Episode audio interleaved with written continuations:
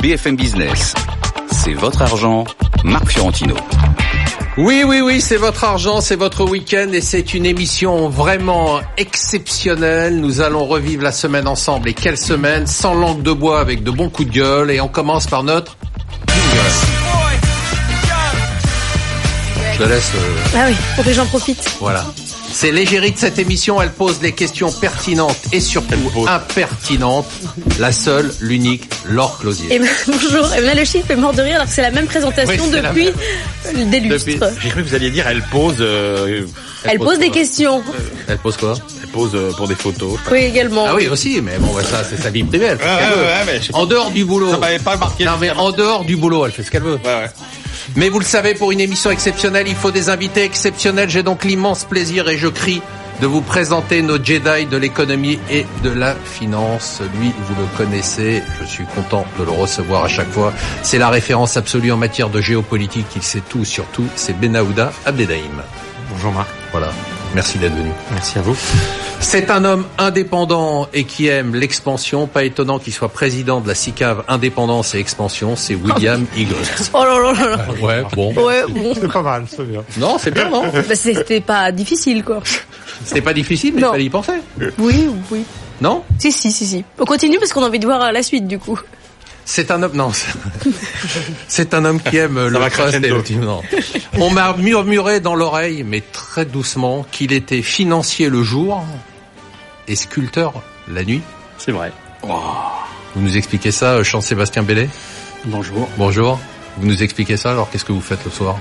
Bah, je Dans les fais de marchés la- fermes. De la finance depuis maintenant 30 ans et euh, de la sculpture depuis une vingtaine d'années. Euh, pratique ça à mes heures perdues et de temps en temps j'arrive à exposer, voire à, à vendre quelques œuvres. Et vous gagnez plus d'argent avec quoi vous êtes associé fondateur de Trust Team Finance. C'est quoi Trust Team Finance Vous nous Trust rappelez Team euh, Finance, c'est une société qui a été créée fin 2000 et qui investit en s'appuyant sur les critères de satisfaction client. On investit sur les sociétés qui mettent le client au cœur de leurs préoccupations et qui, du coup, en gérant très bien cet actif client, vont pouvoir avoir une rentabilité et une croissance plus visible, voire supérieure. Et ça rapporte de l'argent D'investir Bah oui, comme ça Heureusement, ça rapporte Ouais. de l'argent. Ouais, parce qu'il faut mêler les deux. Quoi. Et vous arrivez à faire ça On arrive à faire ça depuis maintenant quelques années. Emmanuel découvre. Emmanuel Bah, je découvre, mais moi la Qu'on pouvait gagner mon truc. Moi, je, je viens Bah, depuis le temps, yeux- depuis le temps. Je viens avec mes ça. yeux naïfs d'économie. Ouais. Tout le monde connaît Jean-Sébastien. Rien n'est plus important que la santé, ça tombe bien, c'est une des meilleures spécialistes, Alice Labouze, présidente de Trecento AM. Bonjour. Bonjour, Comment ça va, Marc. Trecento Ça va bien, merci beaucoup. Ouais, La collecte, euh, les fonds sous gestion, tout ça avance, augmente. ça avance. Ça augmente, ça augmente comme vous voulez. Ça va, ça va bien. Elle devient spécialiste des crypto-monnaies aussi. Ah oui? Elle a rajouté ça. Non, fallait pas le dire. De la blockchain et des De crypto-monnaies, mais on en reparlera volontiers un jour. C'est notre gourou, C'est moi. notre lumière, C'est moi. notre guide, Eh oui, c'est encore moi. Emmanuel Le Chip, Kung Fu Panda pour ses disciples. Bonjour Emmanuel. Bonjour à tous. Il adore, à chaque fois il regarde son... Il adore se voir en panda. Il adore Euh, se non, voir en Alors que moi, ça me met très mal à l'aise, cette image. Pourquoi? C'est Ah très bon? sympa, au contraire. Euh, on démarre, non? Oui, lundi c'était Pâques, mais c'était aussi le premier jour du deuxième trimestre pour les marchés qui étaient ouverts et ça a très mal commencé à Wall Street. Alors que nous étions en congé et que nous écoutions tranquillement les cloches de Pâques sonner, j'ai fait un jeu de mots là, la cloche de Wall Street et des marchés américains résonnait presque seule. Bon. Premier jour d'activité du trimestre pour les investisseurs après un premier trimestre plus que morose et en ce premier jour, les États-Unis ont donné le là. Là, plutôt grave, avec une checklist des sujets d'inquiétude en toile de fond, comme toujours, le changement de politique monétaire des banques centrales avec la fin des taux zéro et l'argent gratuit. Toujours les craintes commerciales, ça on va en reparler plus tard car elles se sont accentuées pendant la semaine. La tech qui continue à plier, quand ce n'est pas Facebook, c'est Amazon. Quand c'est pas Amazon, c'est Tesla. Rajoutez à ça les premières craintes vraiment n'importe quoi, de ralentissement économique aux États-Unis. En 2017, on voyait le verre totalement plein, à ras-bord. Début 2018, on le voit à moitié vide. Benahouda Abdedaïm, on voit que le début d'année est plus tourmenté que l'an dernier. C'est quoi les craintes sur le plan géopolitique pour la suite de l'année? C'est un- une thèse de doctorat. Voilà, vous avez Vous trois avez, vous heures. avez, vous avez 40 Bon, minutes. j'ai 40 minutes. Alors je vais en faire 40 secondes. Euh, ce sont, il y a un tas de dossiers euh, qui passent totalement sous le radar hein, international et qui vont faire beaucoup de bruit. Euh, c'est notamment le dossier entre la Chine et Taïwan. Euh, les Chinois sont prêts à tous les compromis sur tous les sujets, sauf sur ce qu'ils estiment être l'unicité, l'intégrité de leur territoire. Et ils sont extrêmement remontés euh, au sommet de l'État chinois contre euh, toute velléité de Taïwan de, de, de prendre le large, de, de déclarer l'indépendance de façon formelle, et de la part des États-Unis de les aider. Donc euh, ils Premier sont sujet. ils sont prêts à transiger sur ce point-là, mais pas sur le reste. Autre autre euh, élément facteur qui qui semble en- enfin émerger, dont on aura l'occasion de reparler dans, plus tard dans l'émission peut-être, c'est euh, que cette guerre, la guerre commerciale en cours est en train de réorienter les flux internationaux, finalement sans qu'on s'en rende compte. Euh, les États-Unis ne veulent pas des autres, et bien les autres se tournent vers les autres. Je m'explique. Euh, le Mexique, qui a acheté beaucoup, euh, énormément de, de, de, maïs aux États-Unis, en achète beaucoup maintenant au Brésil. D'accord. Le soja chinois vers le Brésil. Donc on a l'impression, ét- étrangement, que les, États-Unis de Donald Trump sont en train de donner un coup de pouce extraordinaire à l'Amérique du Sud de façon totalement involontaire. C'est America First pour America, mais pas pour les autres. Voilà pour le Sud. Emmanuel Le Chip, sur la macro, il y a le changement euh, de régime des banques centrales, il y a le débat croissance-inflation, mais quoi d'autre pour la suite de l'année? Il y a effectivement le fait qu'on est sur la ligne de crête sur beaucoup de sujets. C'est-à-dire, est-ce qu'on va basculer, est-ce qu'on va basculer, pardon, dans un monde un peu inflationniste? Est-ce qu'on va rentrer dans un monde qui, qui croît moins vite? Euh, Je vous rappelle qu'on sort quand même d'années dans lesquelles euh, il n'y avait que des certitudes. La certitude de, de la croissance relativement euh, lente, la certitude qu'il n'y aurait pas d'inflation, mais qu'il n'y aurait quasiment pas non plus de déflation euh, à cause des banques centrales.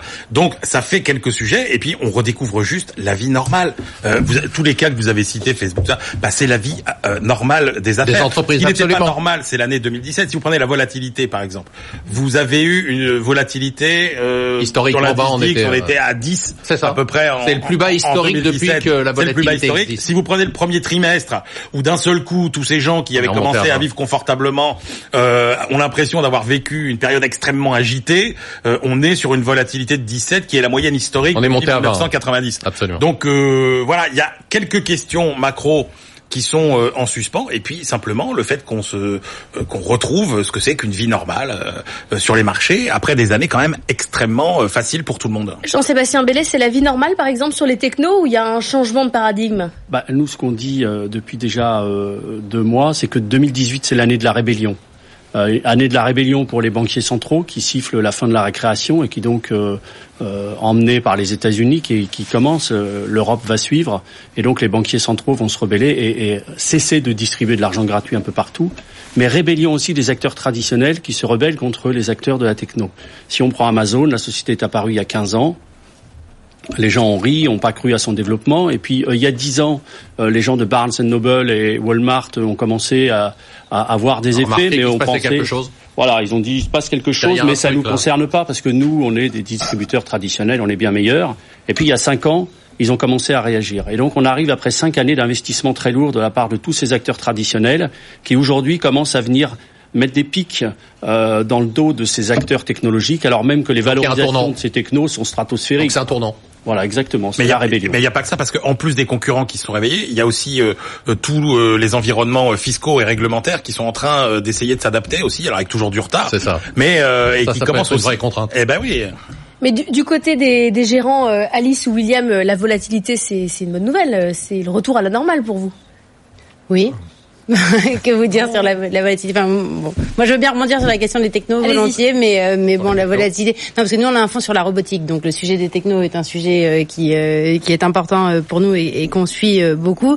Euh, euh, notre sentiment, c'est que en réalité, les gens de l'économie réelle ne sont pas si ne viennent pas tant que ça euh, concurrencer aujourd'hui les grandes technos. Il y a quelques initiatives. Moi, je partage vraiment le fait qu'effectivement l'environnement fiscal peut être un petit peu euh, un petit peu défavorable, mais en général, ils trouvent toujours des solutions. Amazon, c'est quand même déjà 8% du PIB euh, américain, et a priori, euh, ça devrait pas s'arrêter là. Voilà. Donc après, pour la volatilité, oui, retour de la volatilité, c'est normal. euh, Tout le monde s'excite après une année quasiment morose où il s'est pas passé grand-chose. voilà. Eh ben, on passe à mardi.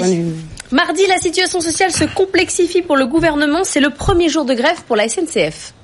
Debout les damnés de la terre, Bataille du rail pour les uns, pendant qu'Emmanuel Le Chip chante l'international, test décisif pour le gouvernement, pour les autres, et galère pour beaucoup, les voyageurs pris en otage comme d'habitude. Tout le monde a conscience que ce conflit qui doit durer au total 36 jours jusqu'au 28 juin va bien au-delà de la réforme de la SNCF. Certains syndicats jouent leur va-tout dans un de leurs bastions. Le gouvernement doit montrer qu'il est ferme et que rien n'arrêtera le train des réformes. Ce n'est pas la SNCF dont il s'agit, mais c'est de la France. Ce n'est pas la lutte finale, mais ce n'est pas loin. Ce sera donc long et douloureux et l'enjeu est de taille, sauf, sauf, si en fait on ne veut pas faire de vraies réformes qui fâchent, mais juste des réformettes. Menel Le Chypre, si la grève euh, dure 36 jours, ça aura quel coût euh, pour l'économie française? Euh, alors d'abord, ça durera pas 36 jours et euh, ça aura un coût qui peut être estimé environ à euh, 0,2 points de PIB, admettons si ça allait jusqu'au bout, ce qui est pas le scénario le plus probable, mais c'est à peu près 0,2 points de PIB. Il faut savoir que euh, c'est pas tellement la longueur qui, qui a un impact macroéconomique, c'est euh, euh, est-ce que par exemple euh, l'activité euh, routière est paralysée ou pas? Quand vous avez par exemple des grèves qui débouchent sur euh, des raffineries bloquées, euh, des pénuries d'essence, et que là par exemple tout le secteur de la logistique est perturbé, ça coûte euh, ça coûte très cher. Donc ce que vous voyez, c'est que euh, en plus quand il y a des trimestres perturbés comme ça, comme après 95 par exemple, euh, vous avez le trimestre Le suivant, il y a du rattrapage. D'accord. Le premier trimestre 96, on fait 0,6 points de croissance. Donc peu alors qu'on a perdu macro. 0,2. Si, il y a un secteur Ouais. qui va beaucoup souffrir, c'est le tourisme. Ouais. Parce que je vous rappelle qu'il n'y a pas de denrées plus périssables qu'une nuit d'hôtel. Hein, et donc, euh, effectivement, avec tous les ponts, etc. Mais macroéconomiquement, c'est pas très grave parce que au lieu d'aller au restaurant sur le bord de la plage, eh ben, vous irez au restaurant euh, dans votre quartier. Mais macroéconomiquement, tout ça, ce sera à peu près pareil. Mais il y aura des gagnants et des perdants. William Higgins, qu'est-ce que ça vous inspire, euh, cette grève de la SNCF Disons, euh, la France a du mal à évidemment se changer. Euh, ce qui est intéressant, c'est que c'est une, on a, on a du mal à comprendre la logique euh, de, la réforme. Parce que la vraie logique, ça serait de dire une SNCF par région? On est en train de dire depuis un an que globalement, on a trop investi dans le TGV et pas investi assez dans les liaisons locales et notamment en région parisienne. Et il se trouve que la région parisienne, c'est plus de la moitié des transports voyageurs en France. Et à quoi ça sert de mettre dans le même panier le TGV et le RER Donc une réforme qui est pas la bonne. qui est pas la bonne. On, on peut continuer sur la rébellion parce que ce qui est sympa Vous dans êtes très cette- rébellion. Dans cette rébellion, est grève, très révolté euh, aujourd'hui. Voilà, le, le- le rebelle. Euh, ce qui est sympa dans cette grève, c'est que les, les, les gens se rebellent quand même. Euh, Ils ne soutiennent pas euh, dans la majorité le mouvement qui est en place. Et puis, il y a eu une explosion chez Blablacar d'utilisation, à tel point qu'ils veulent mettre des autocars à disposition pour, pour faire du partage. Euh, il y a une explosion de tous les autres transports. Donc, les gens euh, sont moins en passif et, et veulent moins subir cette grève et sont plus à dire, bon, bah ok, on voit que ça va durer, donc on s'organise et, et puis on va de l'avant et on supporte pas cette grève. Donc, c'est plutôt une bonne rébellion. Et aussi, ce que je voudrais ajouter, si vous avez une excellente mémoire, la grosse différence entre 95, euh, c'est qu'en 95, les- la télévision présentait chaque fois des usagers qui disaient je suis solidaire des grévistes. Euh, ils ont trouvé. Et là, cette fois-ci, la stratégie de la télévision, c'est strictement l'inverse. On ne vous présente que des usagers Ouais, surtout qu'il y a les qui réseaux sont pas contents. Non, mais qui sont pas Et en contents. plus, il y a les réseaux sociaux où on Ouais, voit toutes les donc de ce côté-là, je suis d'accord avec Mélenchon. euh, la presse a pris parti. Non, non, on peut pas. Non, non, là, on peut pas laisser Ouais, dire ça. non Je plus. suis pas d'accord. La presse ne prend pas parti. Euh, non, on va pas refaire le, le débat qu'on a déjà fait 12 fois. Non, la presse, la presse ne prend pas parti. Et elle, elle prend ce que les gens, euh, ce que les gens, Parlons ce que les- d'argent. ce que les gens lui disent. Et la grosse différence avec 95, euh, pour le coup, c'est que en 95, comme après en 2014-2016, euh, vous aviez un premier ministre qui essayait de faire quelque chose et un président de la République qui baissait son pantalon euh, tout de suite. Ça a été le cas de Chirac, ça a été le cas de Hollande. Là, l'impulsion, elle vient quand même de l'Élysée. Et ça, ça change quand même beaucoup de choses par rapport à la volonté réformatrice. Benahouda Abdelhaim. En effet, euh, euh, vu, vu de l'extérieur, encore une fois, et vu de la part des, des principaux partenaires européens, euh, il commence à y avoir euh, une mise en garde auprès du président français. Il y a un, un- un commentaire très intéressant dans, dans, dans le Handelsblatt, le, le quotidien économique allemand, qui disait que même si le président Macron euh, parvient, parvient à ses fins, euh, il devra changer de style, il devra se faire euh, plus pédagogue, mieux expliquer ses réformes. Les Allemands disent ça? Les Allemands, dans le Handelsblatt, euh, mieux expliquer ces réformes euh, que euh, entre le moment où on, on met sur la place publique un, un texte et, et que dix, dix jours après, on dit que cette cette, ce, ce, texte a, est, est, adopté, ça ne peut plus fonctionner dans une société moderne et qu'il faut associer les parlementaires, il faut associer les corps sociaux. Et donc il y a ces sentiments-là. Il y a taper sur les doigts là. Pour la par Handelsblatt. Et, et euh, je cite encore un autre article, c'est dans le NRC, un quotidien euh, néerlandais, qui dit que cette attitude-là de la part du président Macron peut euh, pousser, je cite, euh, les, les, les, modérés dans les bras des radicaux et euh, provoquer ce qu'on appelle la convergence des luttes. Ils reprennent cette forme, cette terminologie française. Donc voilà, il, il, il ne faut pas lire que le Wall Street Journal et le Financial Times et leur satisfait Il y a aussi d'autres. On voit bien que le destin d'autres euh, angles de vue. Thatcher, soit Turgot. C'est-à-dire, elle tient le coup et c'est 10 ans de pouvoir. Mm. Euh, il tient pas le coup. Euh, il cristallise les, les mécontentements et c'est et ça, il reste deux ans. Euh, et c'est Turgot parce que contrairement à ce qu'on pourrait croire, quand vous lisez les mémoires de Margaret Thatcher, elle raconte les, les, les, les dizaines de réunions euh, qu'elle a fait pour expliquer. On dit toujours qu'elle a fait des réformes de façon autoritaire, etc. C'est absolument pas vrai. Il y a eu le conflit dur avec les mineurs, mais pour expliquer ces réformes, elle a fait énormément de pédagogie, ce qu'on ne fait pas effectivement. Alice bah, moi, je dis prenons le train en Corse. Pourquoi Parce que non, c'est parce que j'ai ramené un petit papier dessus. Les Corses, en fait, en 2012, ont privatisé en partie euh, leur société ferroviaire et donc euh, du coup, euh, ça a augmenté le chiffre d'affaires, la fréquentation, ça a augmenté la rentabilité. Vous allez faire, des... de... vous allez faire plaisir. Mais je pense que les Corses sont totalement autonomes. ouais. C'est ça. Comme la Corse. Exactement. Mais en tout cas, ils sont pas en grève. Ils ne sont pas solidaires avec les grévistes. Voilà, du continent. Mercredi, ne parlons pas que des trains qui n'arrivent pas ou qui ne partent pas du tout. Il y a de bonnes nouvelles, l'attractivité et l'emploi.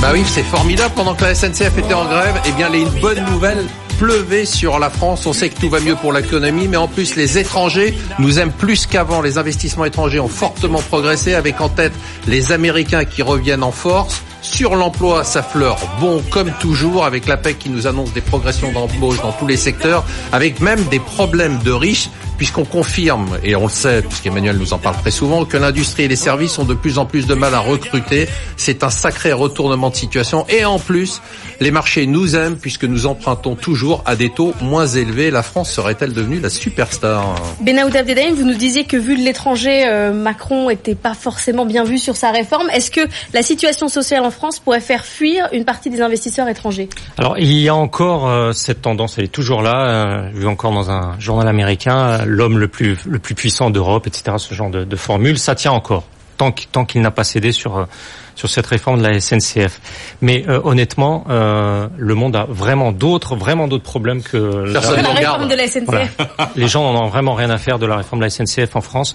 Euh, D'où la confiance des investisseurs, c'est-à-dire qu'ils se disent bon. Exactement. J'investis quand même. Exactement. On se, c'est presque une valeur refuge, si je puis dire. J'en sais pas. Les Américains reviennent en force euh, pour quelles raisons, d'après vous, Jean-Sébastien Bellet? Oh, ils reviennent en force. Ils, restent quand même très présents euh, sur leur marché domestique, sur leur valeur technologique et sur euh, leur puissance. Mais là, leur part des investissements en France ont augmenté.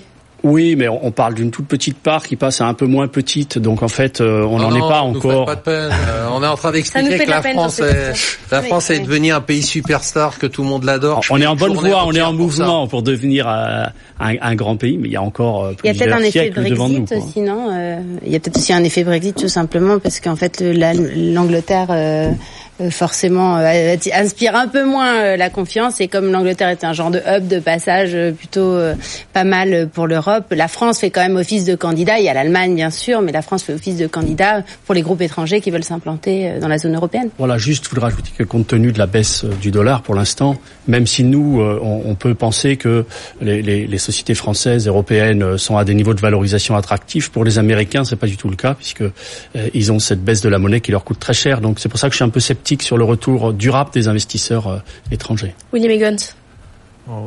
La France est attractive parce que globalement le niveau des infrastructures est bon. Euh, deuxièmement, effectivement, euh, si vous voulez investir en Europe, et les gens qui investissent, ils investissent pas en France, ils investissent en Europe, euh, le fait qu'ils n'ont plus de nations qui parlent anglais qui soient dans le marché européen, les, les amène tout naturellement à investir dans des pays qui géographiquement sont au centre, c'est-à-dire la France et l'Allemagne. Donc on bénéficie de ça. Par ailleurs, on a annoncé une baisse de la fiscalité. la France a auparavant était quand même un épouvantail. Euh, à partir du moment où, si vous croyez que la France va baisser les impôts sur, enfin les différents impôts, euh, la France devient plus attractive. Mais c'était assez facile à réaliser. Assez facile à réaliser, pourquoi? Parce que la France avait des impôts tels que personne n'avait. Oui, vous dites on est tellement en retard que maintenant on fait le moindre effort, ouais. ça paraît comme un miracle. Mais il y a quand même un changement, Emmanuel, non, non Rassurez-moi, parce que je sais pas, moi j'ai vraiment l'impression. Non, non, mais il n'y a pas que dans le Wall Street. Il y a, tout, dans... il y a tout ce qu'on a dit. Il y a quand même l'effet euh, psychologique très fort euh, d'attractivité lié à Macron jeune, euh, et puis le différentiel avec justement tout ce qui ralentit ailleurs, tout ce qui se dégrade ailleurs, tout ce qui paraît moins attractif ailleurs. On se distingue un peu. Donc on se distingue un peu. On a quand même, attendez, il y a quand même quelque chose qui, il y a des chiffres continue à, à, faire merveille. C'est notre crédit impôt recherche, hein, parce qu'on mm. voit que tous les industriels qui s'installent, c'est quand même beaucoup aussi pour faire de la recherche. Donc ça c'est ça c'est de l'attractivité et ça rejoint quand même notre sujet précédent sur la réforme, c'est-à-dire que là cette réforme de la SNCF, l'enjeu dépasse largement la SNCF parce que ça va être vraiment le baromètre de la volonté réformatrice d'Emmanuel Macron. Et d'ailleurs, on voit bien que Pourquoi sa seule préoccupation, ça va pas durer, durer.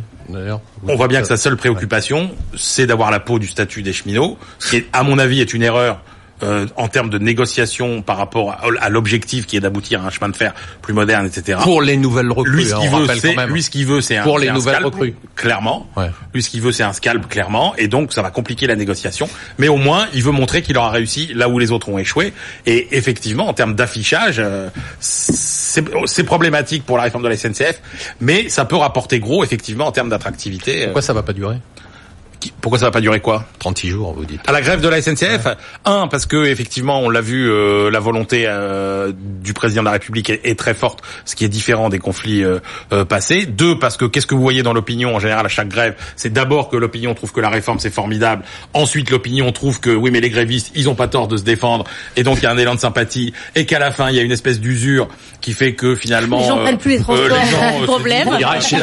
la réforme au final, c'est pas si mal. Vous avez une usure qui va venir aussi euh, de des, des personnels de la SNCF parce que ça va leur coûter cher et qui vont voir que le rapport de force est trop déséquilibré. Et puis enfin, il y a énormément de choses à négocier positivement euh, parce que n'oubliez pas qu'il y a deux négociations parallèles. Il y a la négociation avec la ministre sur la concurrence, le statut, et puis il y a toutes les négociations euh, du pacte d'entreprise SNCF avec tout ce qui est négociable sur la formation, sur la polyvalence, etc. Et donc il est probable qu'il y a des avancées dans l'une ou l'autre des négociations qui vont quand même aussi euh, modifier l'attitude des syndicats, notamment de l'UNSA. Jean-Sébastien Bellet. On a, on a l'impression que Macron essaie de finalement faire plein de petites réformes pour euh, user un peu tous les contestataires, pour pouvoir ensuite faire passer des vraies réformes qui vont arriver, qui sont les réformes de la retraite ou les réformes de la fonction publique.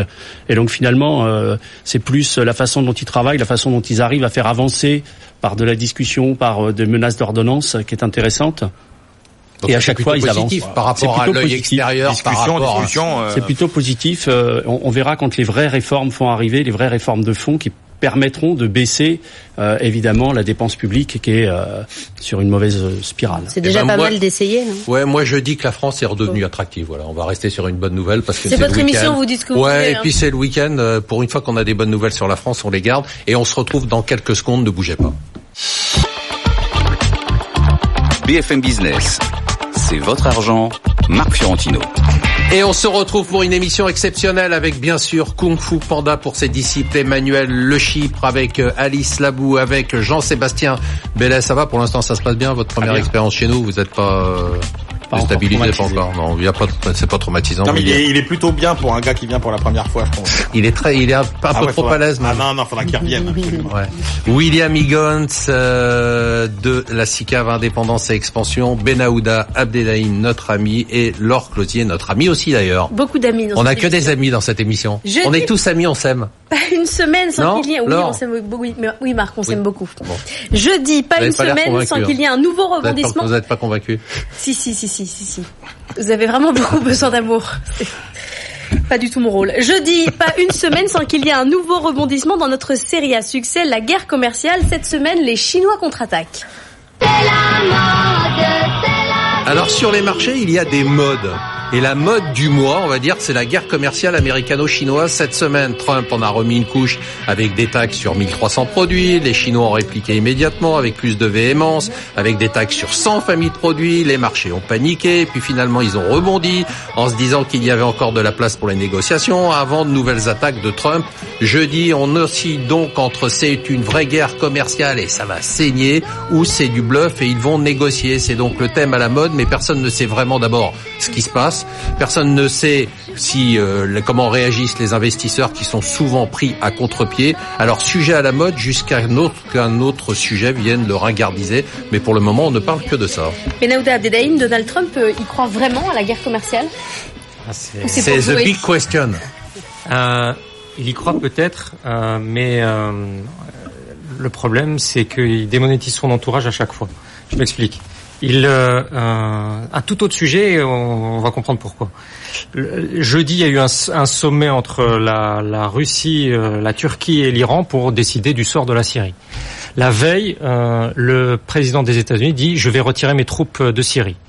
Il prend au dépourvu le Pentagone qui n'était pas au courant. Le commandant en chef de, de, de la lutte contre l'organisation de l'État islamique américain explique que, que non, en fait, ça va prendre beaucoup de temps. Et donc, ce- cette configuration-là, on la retrouve exactement Dans la guerre commerciale. dans la guerre commerciale, où vous avez le conseiller commercial Peter Navarro, qui est pourtant le dur parmi les durs sur euh, la- la- le dossier chinois, qui va sur CNBC et qui dit il est hors de question de rentrer dans, ce, dans un cycle euh, action-représailles, action-représailles. 24 heures plus tard, le président des États-Unis sort ce montant rond de 100 Ouais, milliards. 100 000. Pourquoi pas 90 Pourquoi pas, pourquoi pas 106 Et donc, tant qu'il n'y a pas une compréhension euh, exacte de ce qu'il, de ses intentions, parce que fin- finalement personne ne les connaît exactement, même au- dans son entourage, on peut, on peut se lancer Mais dans vous, votre impression, il veut la guerre, c'est la guerre ou pas? Ou c'est du bidon, les deux jouent un jeu de rôle et puis à la fin ils vont se mettre... au Il y a peut-être un signal qu'il ne veut pas la guerre, c'est qu'il n'a pas euh, démenti, il n'a pas désavoué le fait que Steve Mnuchin, le secrétaire au Trésor, veuille aller à, à, à Pékin. Pékin pour négocier. négocier. Et lorsque le secrétaire américain au Trésor se déplacera à Pékin, ça voudra dire qu'on est rentré dans la phase réelle et, et, et consistante des, des négociations. Mais pourtant, quand il sort des chiffres comme ça, ça pousse la partie adverse. Donc là, la Chine a elle aussi des, chiffres et faire des listes de produits. On a l'impression que chacun fait sa petite liste. Vous, Jean-Sébastien Bellet, euh, qui êtes sur les marchés, ça vous inquiète? Bah, euh, moi, je reviens d'une semaine passée à Austin pour la plus grande euh, conférence techno qui s'appelle euh, SXSW, où en fait euh, toutes les, les grandes boîtes techno, les Tesla, les, enfin, viennent se présenter, présenter leurs produits, présenter leur futur. Et en fait, ce qui ressort de, de, de cette conférence, c'est que ces sociétés américaines en ont marre de voir la Chine qui fait une concurrence déloyale. Pourquoi déloyale? Parce que euh, ils subventionnent toutes les entreprises chinoises qui n'ont pas pour obligation de faire du résultat et qui tout de suite ont un marché d'un milliard de personnes. Et donc ces entreprises, les Alibaba, Tencent, aujourd'hui, ont des tailles supérieures aux acteurs américains et sont en train de prendre le pas sur les Américains. Tous les ingénieurs de la Silicon Valley qui travaillent sur l'intelligence artificielle partent en Chine aujourd'hui. C'est très difficile pour les Américains d'en trouver. Donc j'ai trouvé les sociétés américaines très Très très remontées. contre les Chinois. Il y avait énormément de C'est sociétés pas la guerre chinoises. commerciale telle qu'on l'imagine, hein. Non, ça va bien au-delà de ça. ça éclaire un peu la réaction de Trump euh, sous un œil différent, qui est de dire, bah, Ah, c'est finalement, le retour qu'il a de ces sociétés de la technologie, c'est attention, on est en train d'être dépassé par les Chinois. Il faut absolument mettre un mur. Retournez sur votre marché, chacun son marché. Oui, arrêtons, arrêtons quelque part d'aider les Chinois à devenir des concurrents plus forts que nous. Et donc, dans ce sens, la guerre commerciale n'en est qu'à son début. Alice Labouze. Oui, ça c'est effectivement un sujet de fond très important, mais il y a aussi un sujet de forme politique, je pense, c'est que euh, il va y avoir les élections de mi-mandat cette année et euh, il faut pas oublier euh, qui sont les plus grands partisans, enfin ceux qui ont vraiment élu euh, Trump, c'est aussi les États où il y a beaucoup d'agriculteurs. Euh, or, euh, l'agriculteur, les, enfin les débouchés agricoles risquent d'être américains risquent d'être très fortement sanctionnés par cette guerre commerciale. On l'a vu pour le maïs, on peut le voir pour le soja notamment, et donc en fait sa base électorale peut vaciller un petit peu déjà que pour les élections de mi-mandat c'est pas complètement gagné. Euh, si en plus euh, les, les bases agricoles euh, disparaissent, les Et électeurs. pour vous, sur les marchés, c'est la mode du moment? C'est le thème la, la, la guerre commerciale, c'est le truc que vous regardez. Oui, bah, il faut bien qu'on trouve quelque chose aussi. Ouais. hein. On s'est lancé sur la. non, mais c'est vrai, on cherche toujours des, des, des- c'est vrai, des, Alors grands sujets. c'est quoi le prochain market mover après la, la guerre commerciale? C'est une excellente question. c'est William la préparation des. pardon. Euh, des mi-mandats, enfin, des, enfin, en tout cas, nous qui sommes très investis sur le marché américain, clairement, c'est les élections de mi-mandat. Euh, Où est-ce que ça va tomber? Parce que ça va permettre justement de déterminer ce qui va se passer par la suite sur les marchés. Alors nous, on a le sentiment très fort qu'on n'arrive jamais à, à, distinguer ce qui va bouger les marchés.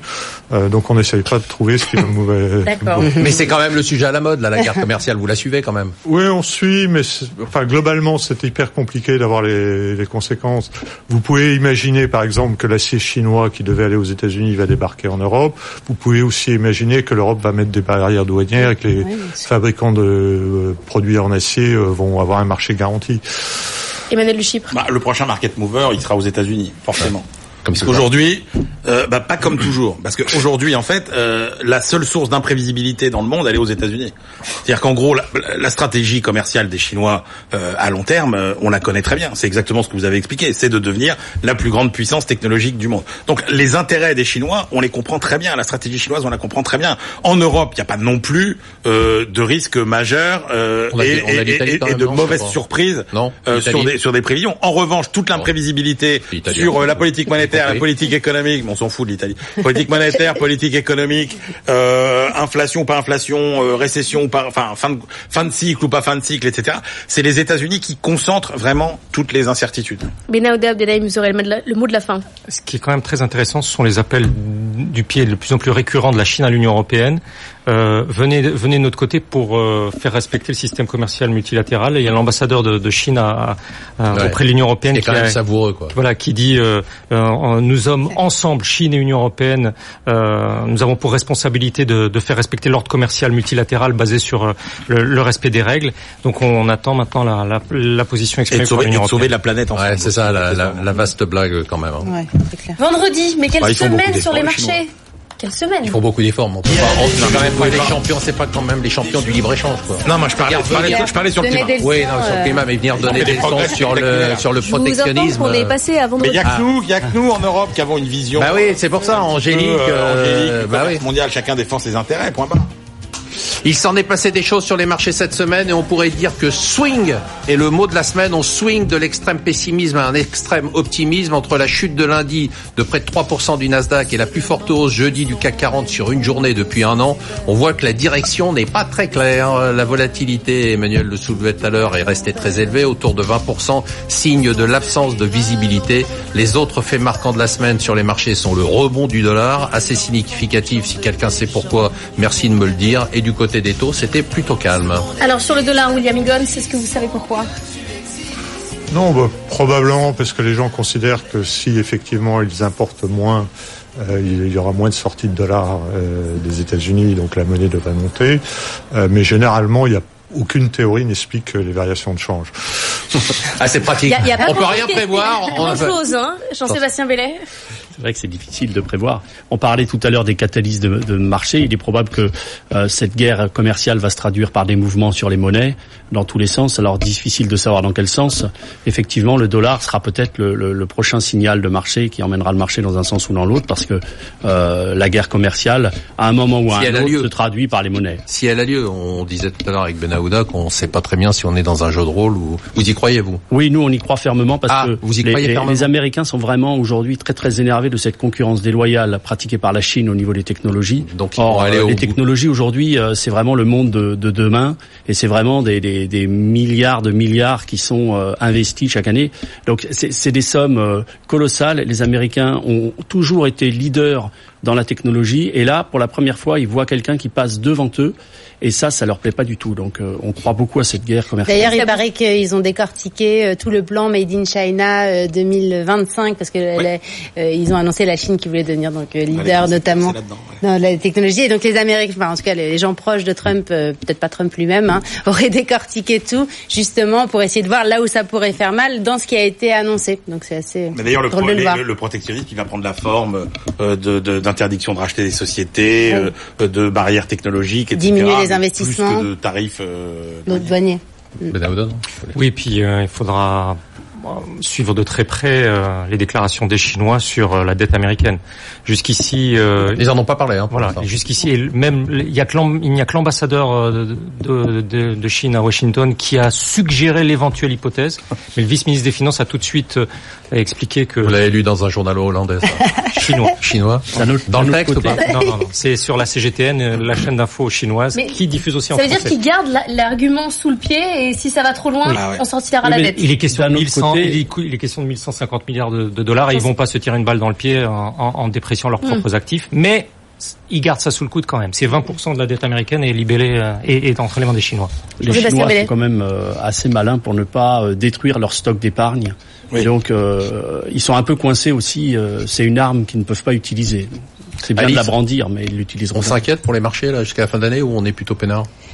Écoutez, en tout cas, en entendant parler, parce que là, je reviens de plusieurs rendez-vous euh, en Europe et plusieurs gérants euh, de fonds euh, commencent quand même à s'inquiéter, à faire un peu de cash dans les portefeuilles. Moi, je trouve que la situation est plutôt pas si mauvaise que ça. Il y a quelques inquiétudes, mais on peut être rais- raisonnablement optimiste tout de même. Et on passe aux événements de la semaine. Emmanuel Le Chypre, quel est le vôtre? Eh ben, écoutez, euh, puisqu'après tout, euh, l'émission s'appelle euh, C'est votre argent. Et c'est votre Moi, argent. je voudrais lancer euh, un coup de gueule euh, et appeler les riches à ne pas réduire leurs dons malgré la réforme de l'ISF. Je vous rappelle C'est la révolution eu- aujourd'hui. hein. Ah ouais. Oui, oui. C'est la rébellion, a- Je vous rappelle que c'est bientôt la déclaration d'impôts. Je vous rappelle que depuis 2007 euh, et la loi TEPA, les personnes qui étaient assujetties à l'ISF bénéficiaient de déductions fiscales importantes pour les dons.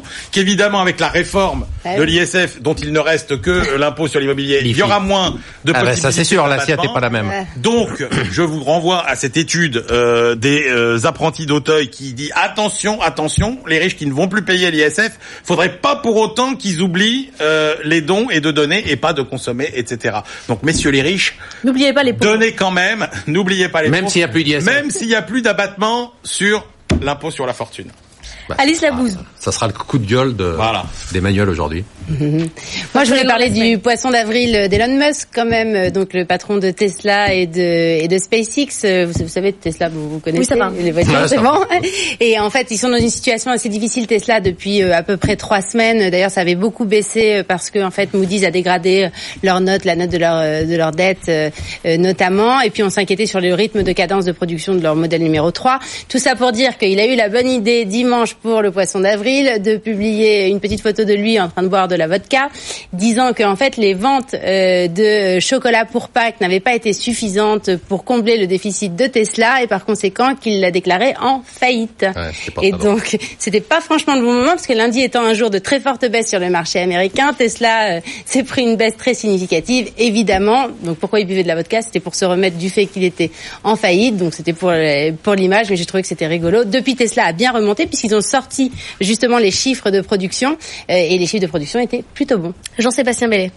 Alors moi, c'est la Suède, la croissance en Suède qui m'a qui a retenu mon attention cette semaine parce que la Suède a été pris comme euh, modèle par de nombreux pays pour euh, son modèle socialiste de redistribution.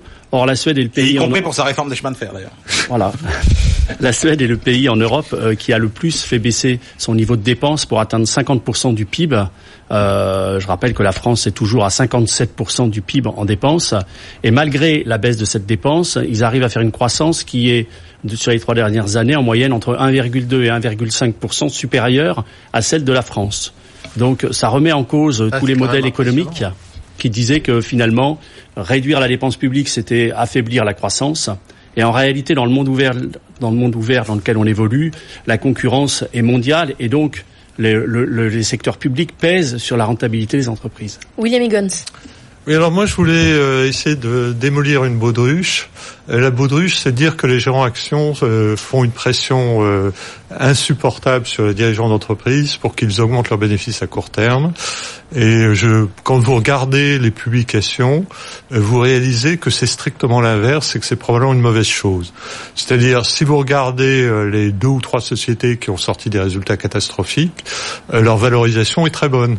Vous regardez Parrot, par exemple, elle perd euh, 56 millions d'euros, elle est valorisée 150 millions d'euros et 300 au début de l'année. Donc les gérants qui détiennent du Parrot, euh, ils ont un horizon au moins à 5 ans, ils imaginent que ça va se redresser à toute vitesse. Vous regardez une société comme Prodways, donc qui eux sont dans la pression numérique. La pression numérique, évidemment, ça fait rêver. Donc ils perdent 7 millions et ils sont valorisés 200 millions d'euros. Donc en fait, c'est beaucoup plus, on devrait beaucoup plus attaquer les gérants en disant que c'est des doux rêveurs et qu'ils ont une vision à long terme que personne n'a, sauf eux, et que ça risque d'être dangereux pour leurs porteurs de parts. Benahouda. Euh, Voilà qui est dit. Je suis désolé, Emmanuel, donc on Ouais. parlait de l'Italie. Et euh, c'est le début des consultations. Merci, merci. On s'en fout pas de l'Italie, bien sûr. Euh, c'est le début des consultations politiques pour former un, une, une, majorité et euh, il, sait plus quoi dire parce que quand c'est moi qui en parle. Si j'en parle moi, il me dit. Si j'en parle moi, il me dit. Ah, on s'en fout complètement. Si Ben Aouda en parle, c'est le grand silence. C'est pas grave. On n'a pas le temps. C'est que si on regarde les événements qui sont marqués, mauvaise foi. Euh, ce qui se passe aux États-Unis, c'est la Ligue des Champions. Euh, L'Italie, c'est la Ligue 2 ou la Ligue 3. Vous voyez. Allez, la Ligue 3. Donc et c'est intéressant quand même. voilà. Et ce qui est, ce qui, ce qui semble intéressant, c'est la convergence de vues entre le mouvement 5 étoiles anti-système et la Ligue qui est arrivée en tête du bloc de droite. Euh, le mouvement 5 étoiles dit qu'il veut prendre exemple sur l'Allemagne et signer un contrat de coalition, euh, un contrat de gouvernement. Et le dossier central qui pourrait les réunir les deux, c'est euh, la retraite, c'est abolir la réforme des retraites de 2012, ouais, ça, euh, qui remontait à qui, qui a remonté l'âge de départ à la retraite à 67 ans, qui a mis fin à l'indexation générale des retraites sur l'inflation. Et là, ça pourrait les réunir les deux, parce que pour rappel, derrière le Japon en 2050, le pays le plus vieux au monde, ça sera l'Italie. Et on passe au classement des gérants. Ça va un peu mieux chez nos gérants cette semaine. Hein, je vous donne des Ils ont nouvelles. Soufflé, hein. 6 sont désormais dans le vert contre 2 la semaine dernière sur nos 18 gérants en compétition. Alors numéro 1, l'indéboulonnable Sébastien Lalevé qui surplombe le classement avec 5,6%. Et on a deux ex derrière Virginie Robert grâce à Amazon et Jean-Marie Mercadal grâce à deux valeurs chinoises, Fosun et China Biologique qui font 1,2%. On voit quand même que les performances c'est dur. Hein, parce que même les, la première performance, 5%. Je rappelle que la semaine dernière, la troisième performance était déjà négative. C'est vrai. Difficile semaine. Alors, Alice, vous n'êtes pas venue depuis longtemps. Il faut qu'on fasse un point sur ce portefeuille. Qu'est-ce qu'on fait avec Rekit Benkiser Alors, on garde. Ils avaient un petit peu déçu sur leurs résultats, mais l'orthodoxie financière dans laquelle ils sont censés euh, entrer euh, nous semble pouvoir porter ses fruits. Atos. Atos, on conserve. Orpea. Orpea, bien sûr. Euh, Et ABB. Et ABB alors a subi un petit problème sur son carnet de commandes euh, lors des publications du troisième euh, du premier trimestre, pardon, et nous on conserve également. Donc on garde tout. C'est intéressant parce que c'est un portefeuille que vous aviez fait il y a un moment, mmh. et en fait euh, ça va dans l'idée que les valeurs vous les gardez. 2016. Mais ça c'est un vrai portefeuille. Nous, on, nous on les garde. Ah oui, mais il y a des valeurs de, de 2016. quoi. Ouais, mais c'est des valeurs de, de fonds de portefeuille, ça c'est du. Bah disons qu'Orpea, Rekit, bon c'est pas c'est pas ah, des toutes petites sociétés qui varient et qui ce que je veux dire, c'est que vous êtes dans une vision long terme. Voilà, c'est ça. Qu'est-ce qu'on achète approche. Alors on appelle, on achète IPG Photonics, une société américaine qu'on ne connaît pas forcément euh, en France, mais qui mérite d'être regardée. En fait, c'est pour la petite histoire, c'est un chercheur russe qui a euh, pris tous ses étudiants euh, dans l'université, enfin une partie de ses étudiants, pour créer d'abord en Russie une société qui avait vocation à faire des lasers très particuliers pour l'industrie et qui en fait a déplacé son, sa société aux États-Unis et qui s'est développé puisque maintenant la capitalisation c'est à peu près 13 milliards, donc c'est assez important. Ça va.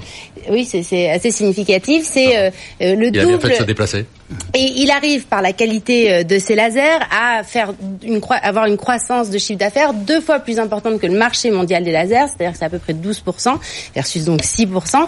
Pourquoi? Parce qu'en fait, il est le bras armé de quasiment tous les robots industriels, en tout cas d'une grande partie des robots industriels qui se développent. Le et comme bras vous le savez, robot. oui, le bras, c'était pour le petit jeu de mots.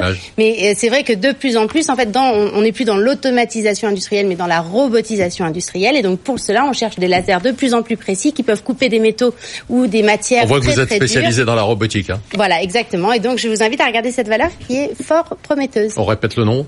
IPG Photonics.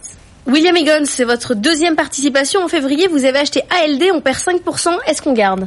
Ah oui, bien sûr, non, mais je gardais trois ans. Je sais que l'année 2018, c'est une mauvaise année. Globalement, ils ont un stock euh, de voitures diesel qui vont vendre mal.